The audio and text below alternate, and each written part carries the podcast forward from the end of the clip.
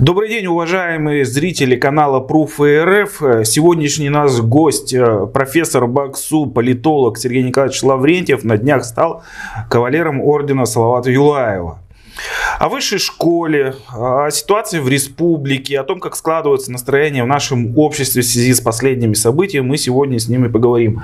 Здравствуйте, Сергей Николаевич. Добрый я еще, день. Добрый я день. еще раз вас поздравляю с этой высокой наградой.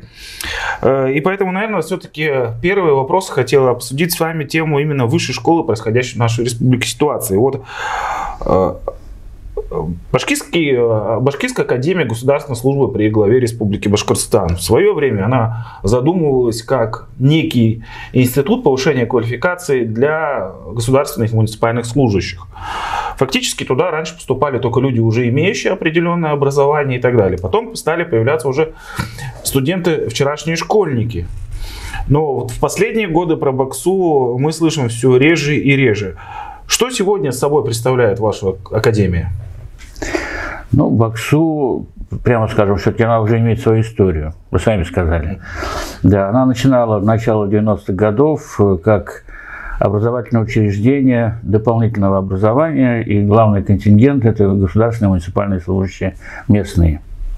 Республики Башкортостан.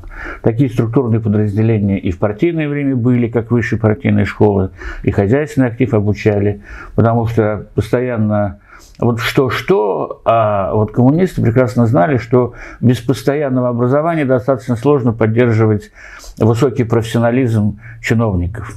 Это надо постоянно и учить, обучать, переучивать. Воспитывать. И воспитывать тоже. Вот. И поэтому это действительно было создано. И вначале было так. Потом была, так сказать, идея перепрофилировать ее, как и все образовательные учреждения подобного рода, как вот в Москве стала Академия государственной службы при президенте Российской Федерации. У нас, значит, вначале она была как коммерческая академия, потом Академия стала при президенте Республики Башкортостан. И, естественно, мы стали работать, как вы, как э, прошли все виды, так сказать, сертификации, проверки, и стали э, образовательным учреждением высшего профессионального образования. Стали работать по стандартам, сейчас были введены стандарты высшего образования, по специальностям государственного муниципального управления, менеджмент, финансы и кредит, юриспруденция, политология еще. Вот. И в разное время мы, кстати, на основании договоров, которые возникли, э, подпи- подписаны были у Баксу с Российской Академией Госслужбы, с Уральской Академией Госслужбы, Удмуртия вообще списала все документы, даже Та- Татарстан свой институт государственной службы, они к нам приехали, посмотрели и за основу взяли те документы, которые, учредительные документы, которые были у нас. И потом был создан соответствующий институт, не академия, а институт при э, Шаймиеве. Надо отдать должное, что э, вот как раз соседи, они не скупились э, в материальном плане поддерживать свой институт. Были выделены сразу достаточно мощные старинные здания, потому что престиж. Ведь государственная служба, вот, по одно время на нее просто перестали идти. Ну, зачем нужно, когда я стану э, счастливым, богатым и совершенно не имея отношения к власти? Это раньше было так, что ты невозможно, не станешь ты счастливым, богатым, если ты не вор и не имеешь отношения к власти. Ну, там выделились... У нас как раз все было очень скромно. Но этим отличается наша республика, что мы иногда излишне скромничаем. И поэтому было, так сказать, выделено помещение, вроде бы поддержка. Но если при Рахимове развивалась академия, она постоянно росла, стала Открылась аспирантура, открылась докторантура, э, появился научный журнал Ваковский, который получил Ваковский статус. Стали проходить международные конференции, всероссийские конференции. Но при приходе Хамитова ему как-то все это было не нужно. Он говорит, а зачем? Ну зачем нужно еще одно образовательное учреждение, когда есть федеральные вузы. Подождите, подождите. Я просто помню лично, как вы сами Хамитову докладывали о развитии, о программе БАКСУ. Что это мы докладывали. Экзамены, да, тестирование. Да, да, да, да, да. Все это было, все это действительно это на, первых, э, э, на первый период, когда он все интересовался и так далее. А потом увидел, что как-то это все или слишком критически у нас относились к тому, что он делал. А, так сказать, преподаватели, сотрудники научного центра Баксу, кстати, научный центр уже появился свой собственный, вот. Они достаточно... Да вы, у вас они были в гостях многие. Они самостоятельно думают. Они, самостоятельно, они очень прекрасно понимают, что власти нужна правда. Она не всегда лицеприятная. Но если не руководствоваться правдой, то принять правильное решение невозможно. Вот если вы говорите про правду, я вот э, перескочу даже, я хотел задать этот вопрос попозже, но раз мы говорим о правде, я наблюдаю в последние там 10 э, лет фактически, что и сегодня это присутствует, что у нас нет совершенно в республике открытой социологии. В всяком случае, публикация о настроениях в обществе, рейтингов и так далее. Какие-то закрытые исследования, возможно, проводятся, и нам даже эти люди, которые эти исследования проводят, нелицеприятную картинку даже рассказывают, но открытых данных нет. Почему власть боится этих данных публичить? Или никому не нужна эта социология? Ну, я думаю, что нормальной власти социология нужна. Но, с другой стороны, еще не изжит старый-старый такой вот советский опыт. Я думаю, что старшее поколение помнит, у нас в республике был, работал в свое время очень известный социолог Нариман Абдрахман Шаитов. Он работал в авиационном техническом университете, но был известен, он занимался социологией города. Потом, к сожалению, он э, обиделся на ситуацию, в том числе и на власть здесь, и был приглашен в Алматы, Казахстана сегодня э, в Алматинском казахском университете имени Абая, кажется, вот сейчас называется, там есть целая экспозиция, посвященная творчеству Нурмана Абдрахмановича.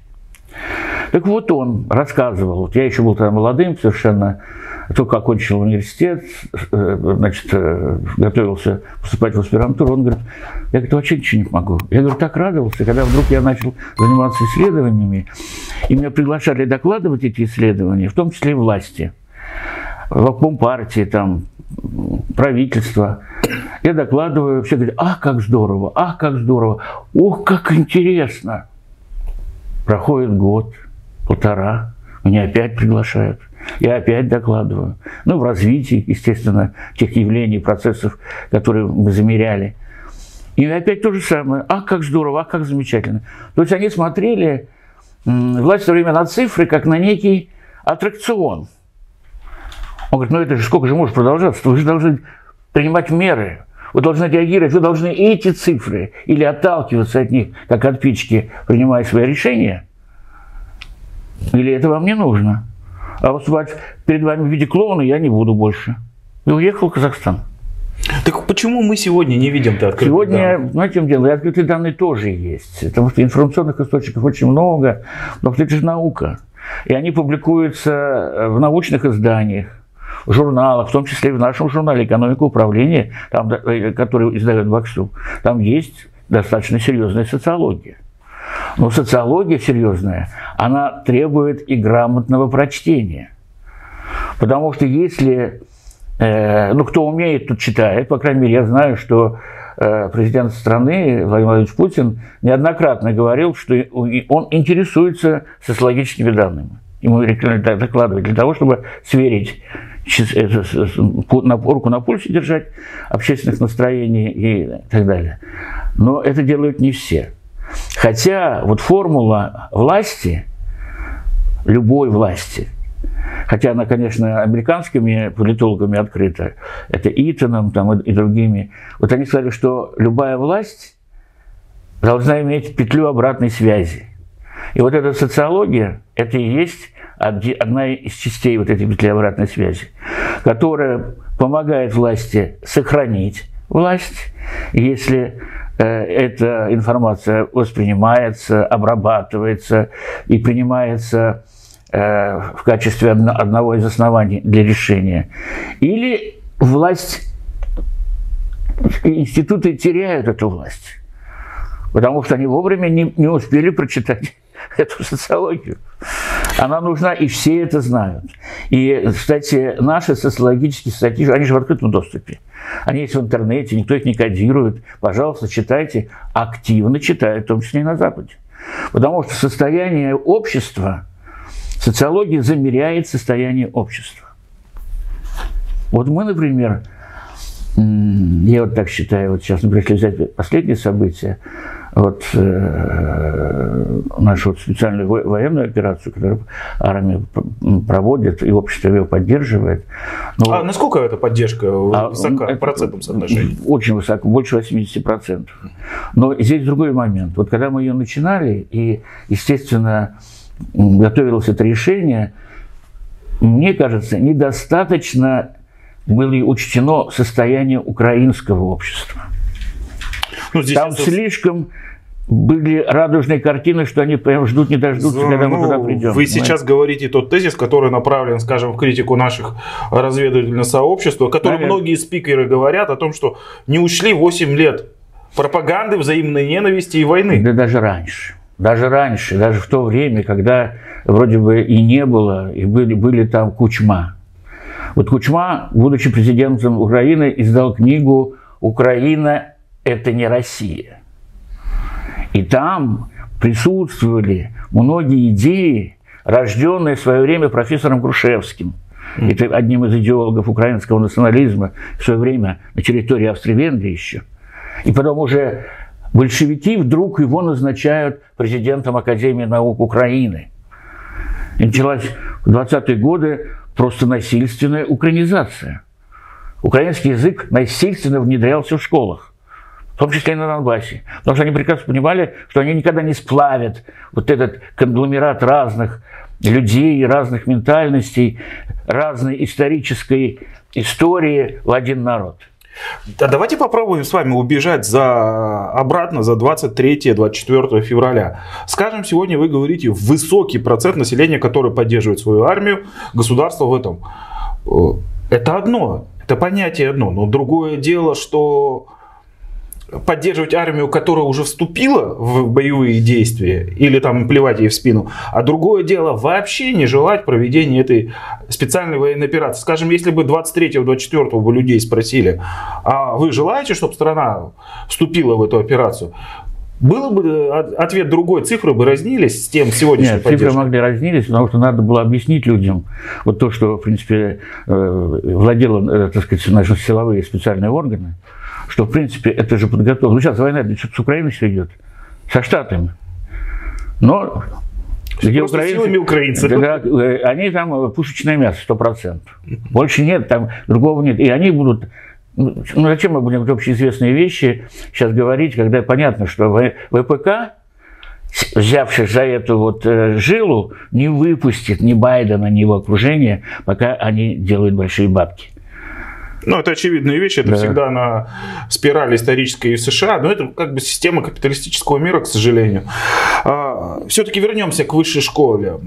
Э, вы упомянули сегодня Центр социологии, который у нас был сегодня в УГАТУ.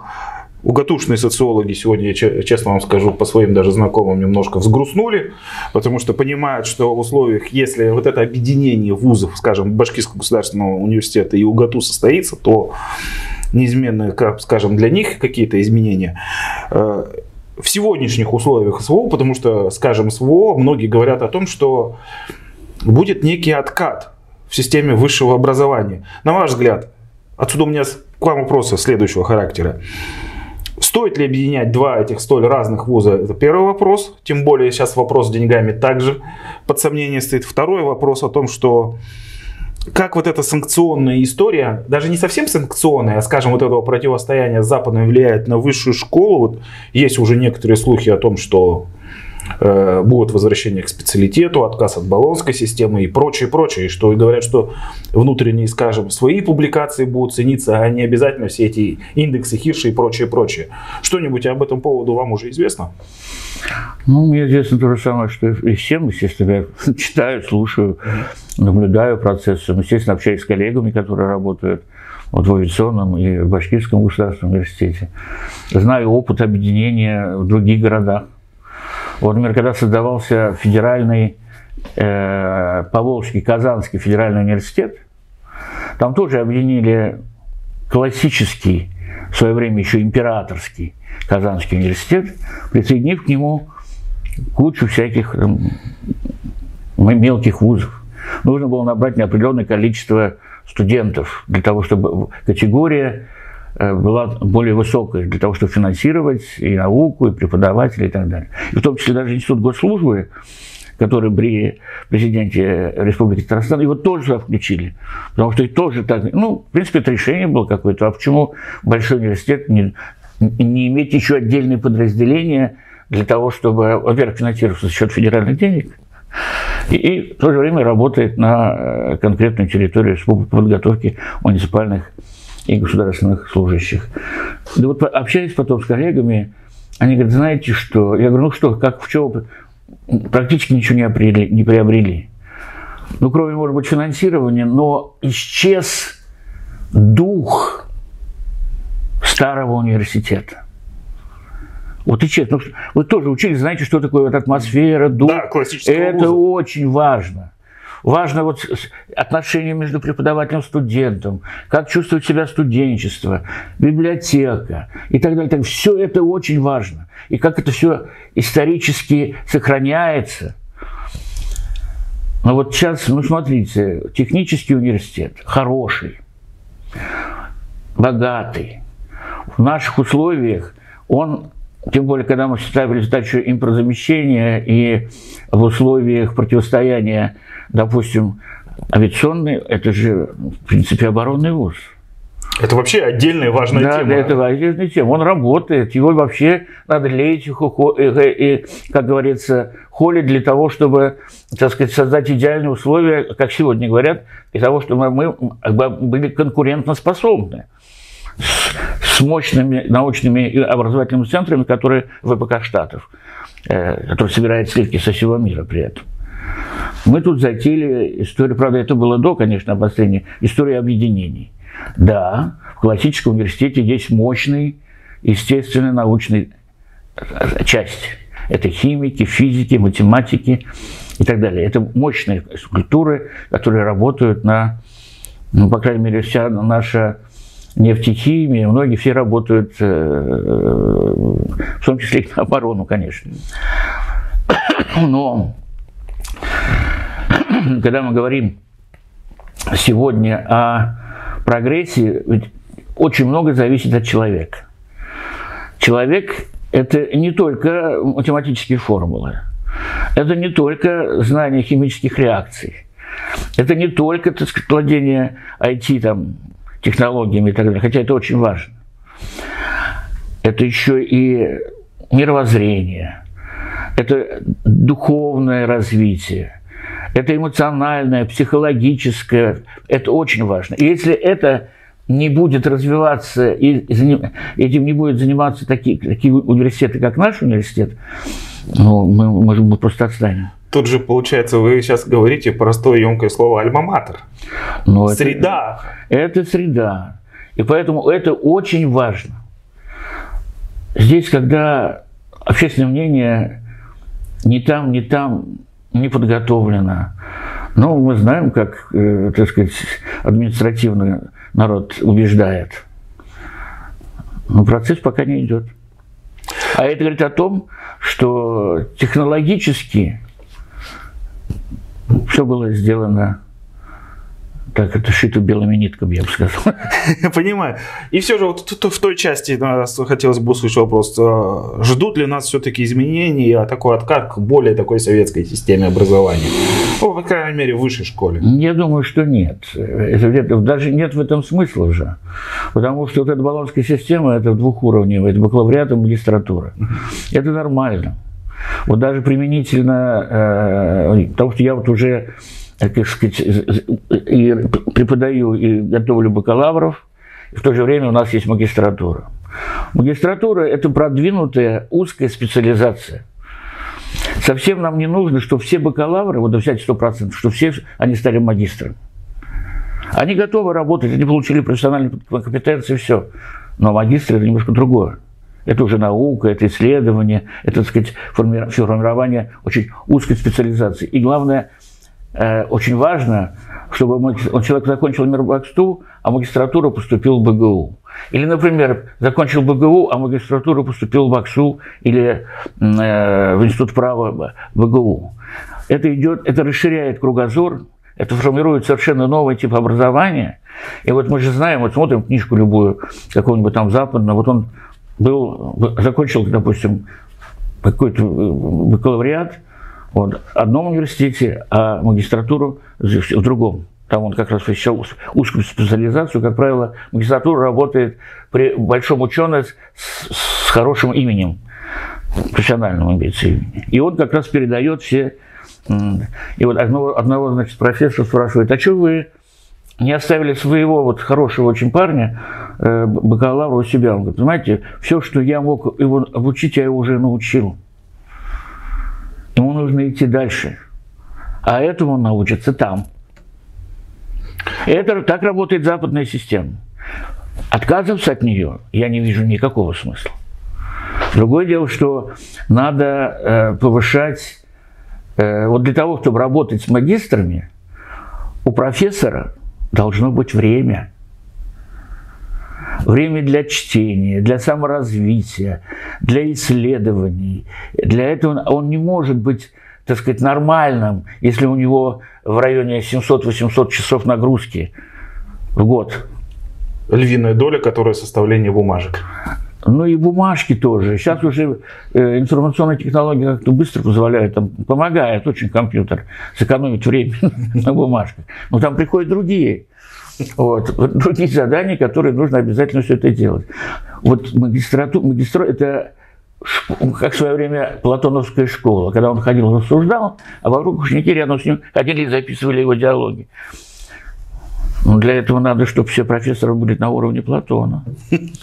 Да, понимаю. Ладно, перейдемте немножко такой внутриполитической теме. Э, на этой неделе были, на прошлой неделе были озвучены перестановки в правительстве РБ, там у нас сменились э, Первый вице-премьер стал господин Бадранов, потом э, министр финансов вдруг стала также вице-премьером, курирующим социальную сферу, хотя я не очень понимаю логику, потому что, ну как, скажем, Минфин у нас в том числе и контролирующий орган во многом. Как будет ли она контролировать само себя, вот поэтому не очень понятно.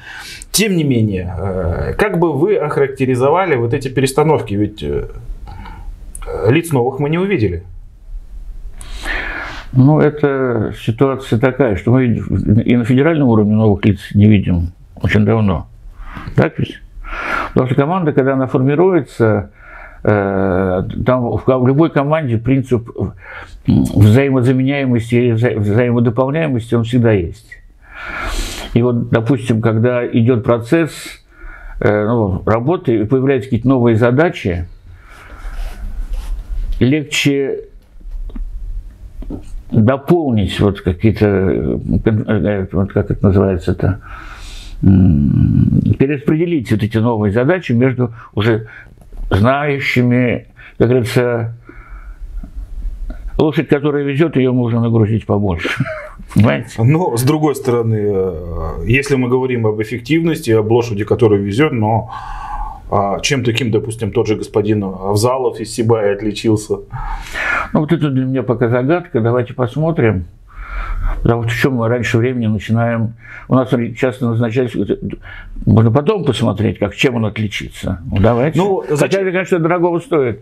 Э, в смысле, кота в мешке, но может для руководителя республики это по-другому он его оценит. Тем более, если город сложный.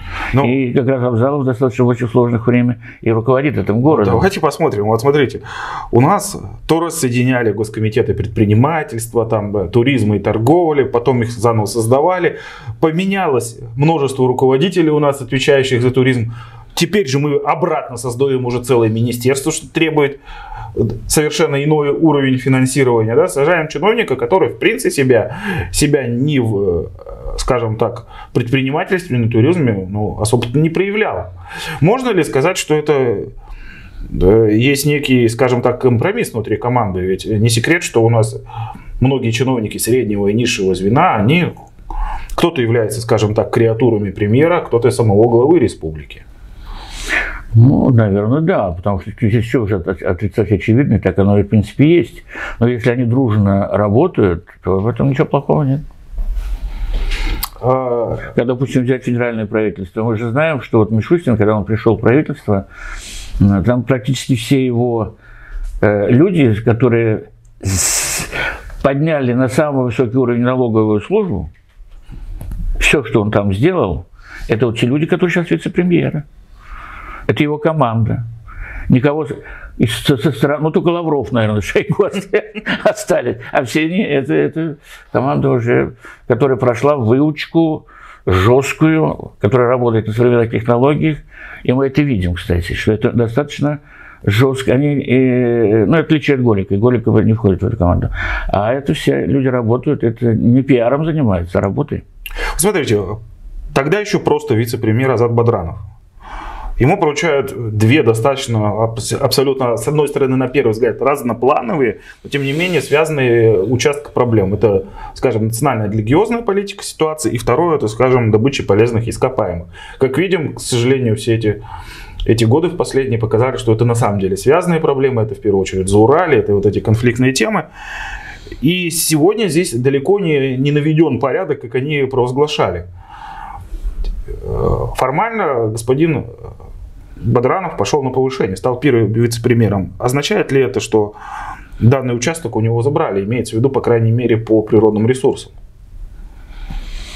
Пока распределение функционала мы, не, знаю, вроде не забрали. Это, в принципе, важно все, чтобы э, все это работало. А природные ресурсы, все вот эти наши шиханы и прочие, и не только они, но это золото сегодня проблем ставят и так далее, э, в том числе и нефть и прочее, это всегда будет предметом э, борьбы различных интересов. И там всегда будут силы не только местные, обязательно будут и федералы, и Москва, которые очень хотят, э, так сказать, э, получить возможность пользоваться этими ресурсами. Понятно для чего, да? Вот. В этих случаях э, без политики э, не обойдешься, она все равно будет присутствовать всегда. И всегда присутствовала.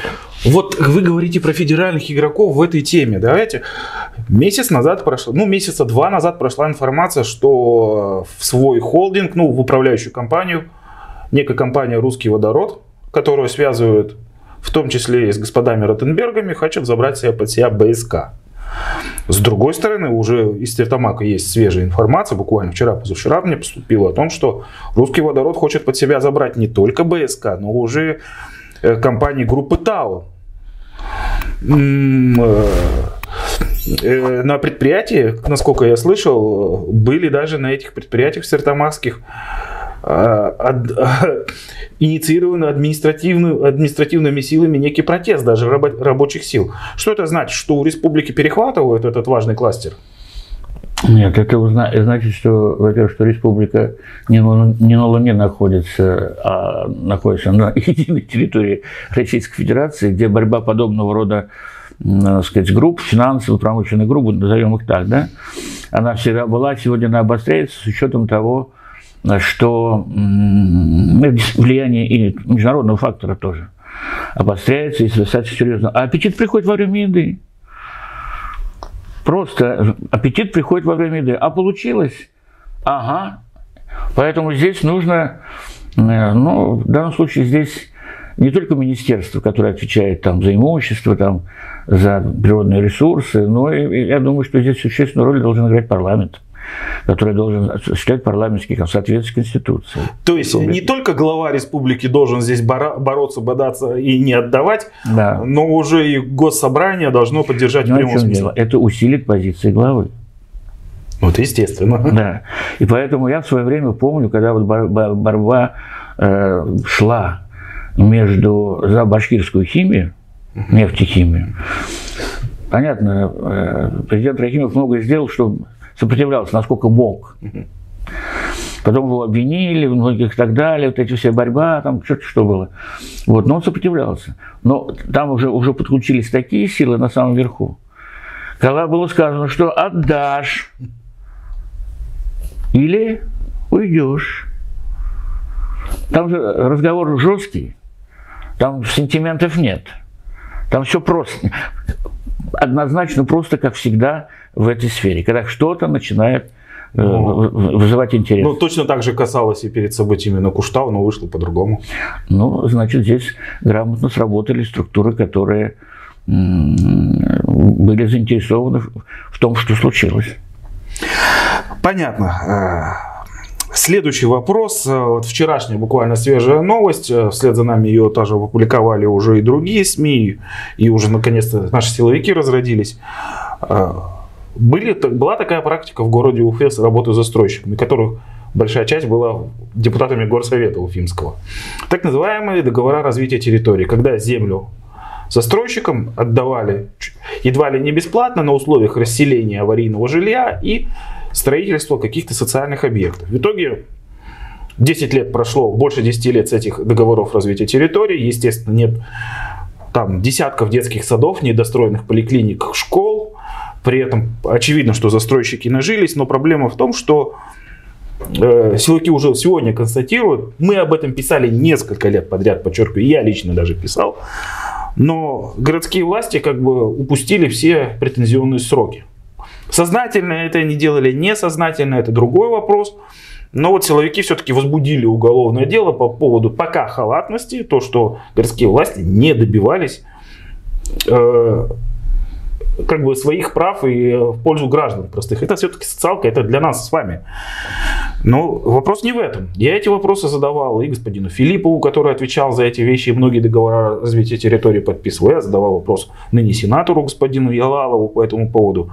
Очевидно, что вопросы к их администрациям города в большей степени, их подчиненным, их чиновникам, которые не знаю на каких условиях там договаривали застройщики и прощали в кавычках все эти объекты, но э, буквально сегодня появилось уже предписание УФАС, по которому уже Республика Башкортостан и нынешняя команда в лице Минземимущества, правительства, там, Минобразования и так далее, им также предъявляются претензии по этим договорам, что Республика Башкортостан уже даже при нынешней команде тоже не вела соответствующую претензионную работу. Вот, например, один из садиков, который должен был вознестись Сипайлову, фактически на нем, на мой взгляд, украли четырежды. И последний раз, когда Республика Башкортостан положенный бесплатный садик выкупила за 228 миллионов за, за указанием Назарова Хабирова. А, вот эта активность, скажем так, прокуратуры, которая это все инициировала, следкома, а ныне уже управление Федеральной антимонопольной службы, ставит себе целью все-таки э, наехать на прежних чиновников или на нынешних тоже сегодня? Что происходит? Ну, я не сторонник вот в теории наехать, рассуждать.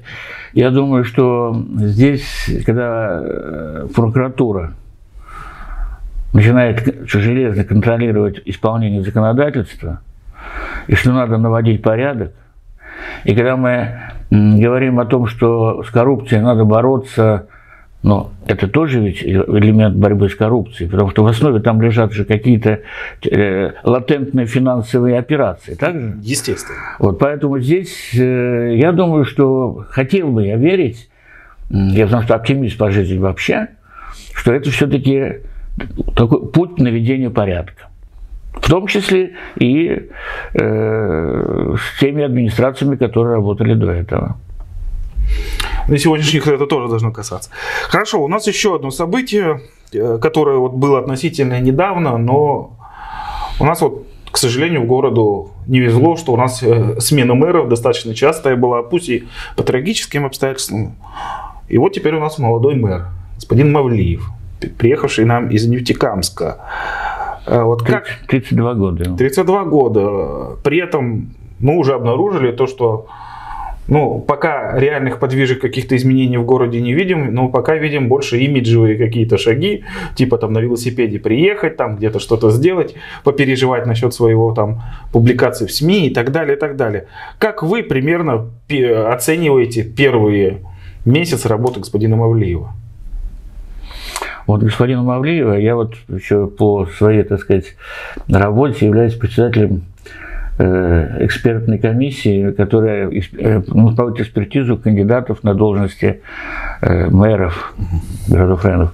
И Мавлиева я помню, когда он совершенно года два, ну, чуть даже побольше, еще и 30 не было, когда он пришел как кандидат на должность главы администрации города Нефтекамска.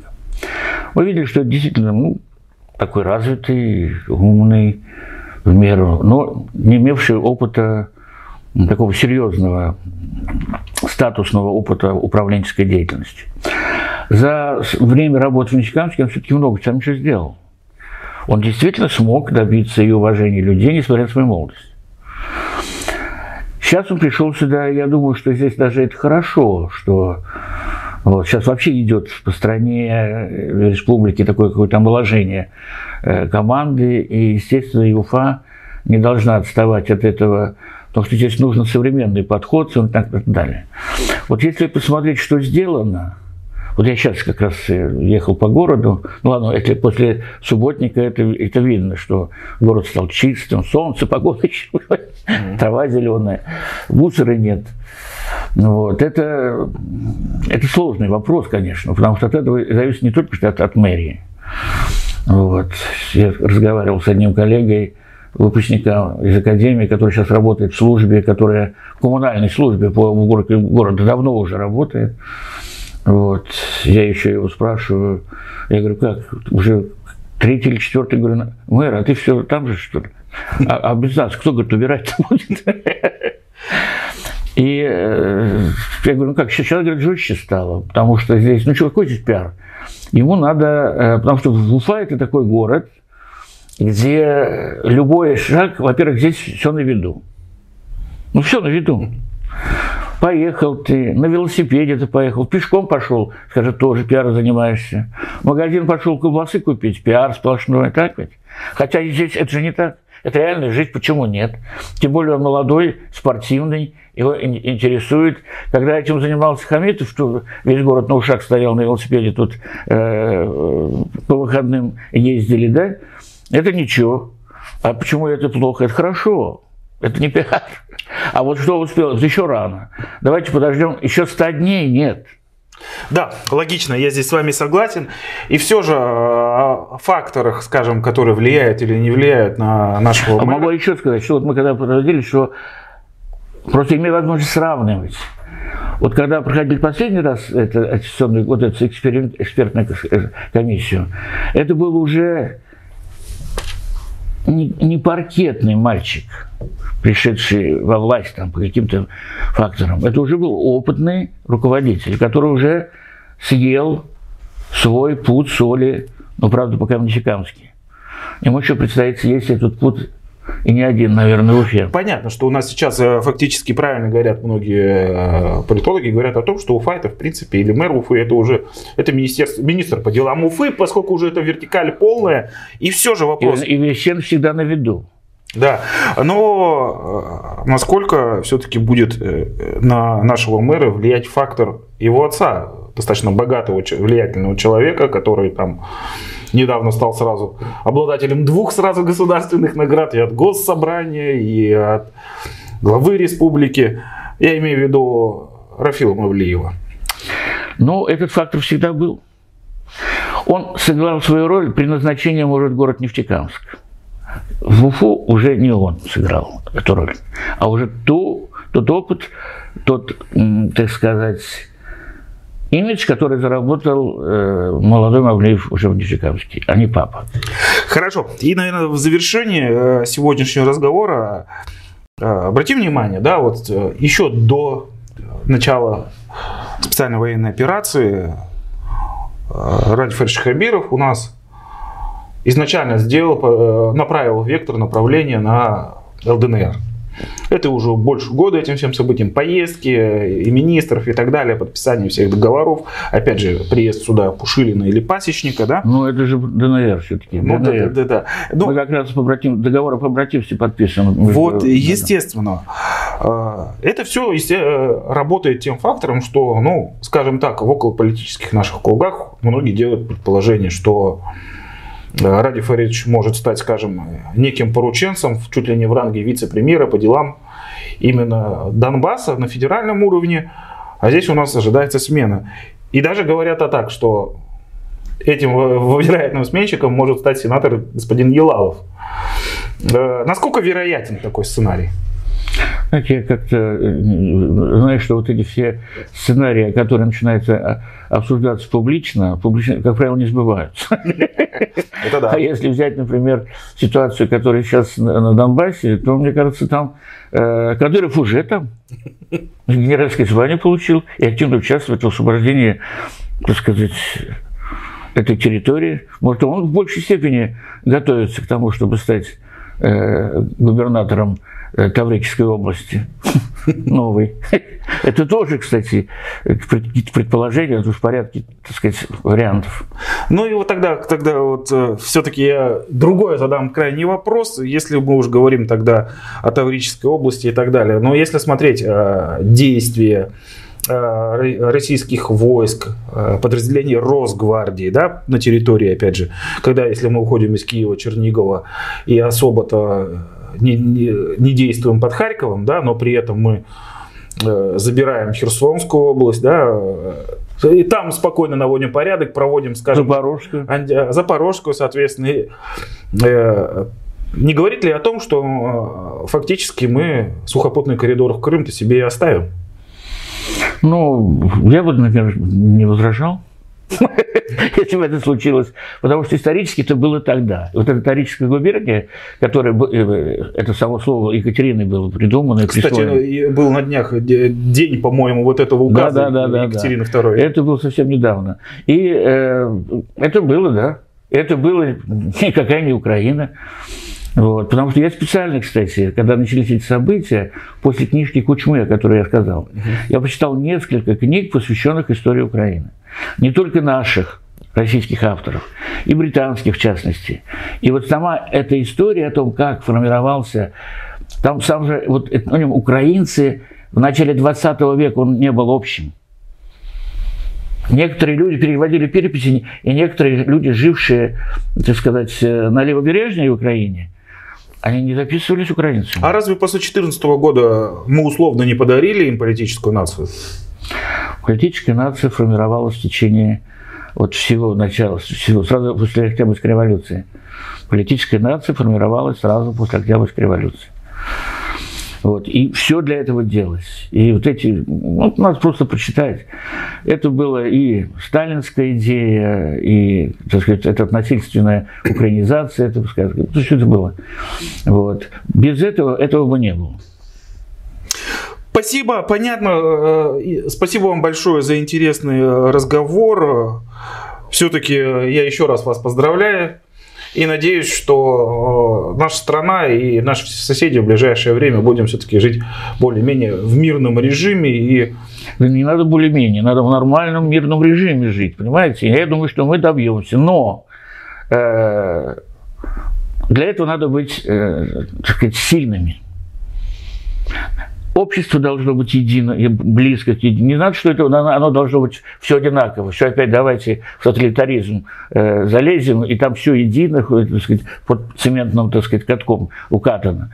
Вот. Надо иметь разные точки зрения, разные позиции. И в том числе патриотизм, он может быть и критическим. А не только если ура, ура, это значит, а если я критически кое-что оцениваю. Другое дело, что, да, когда идут э, такие специальные операции, то вооруженные силы, армию действительно в спину плевать не нужно.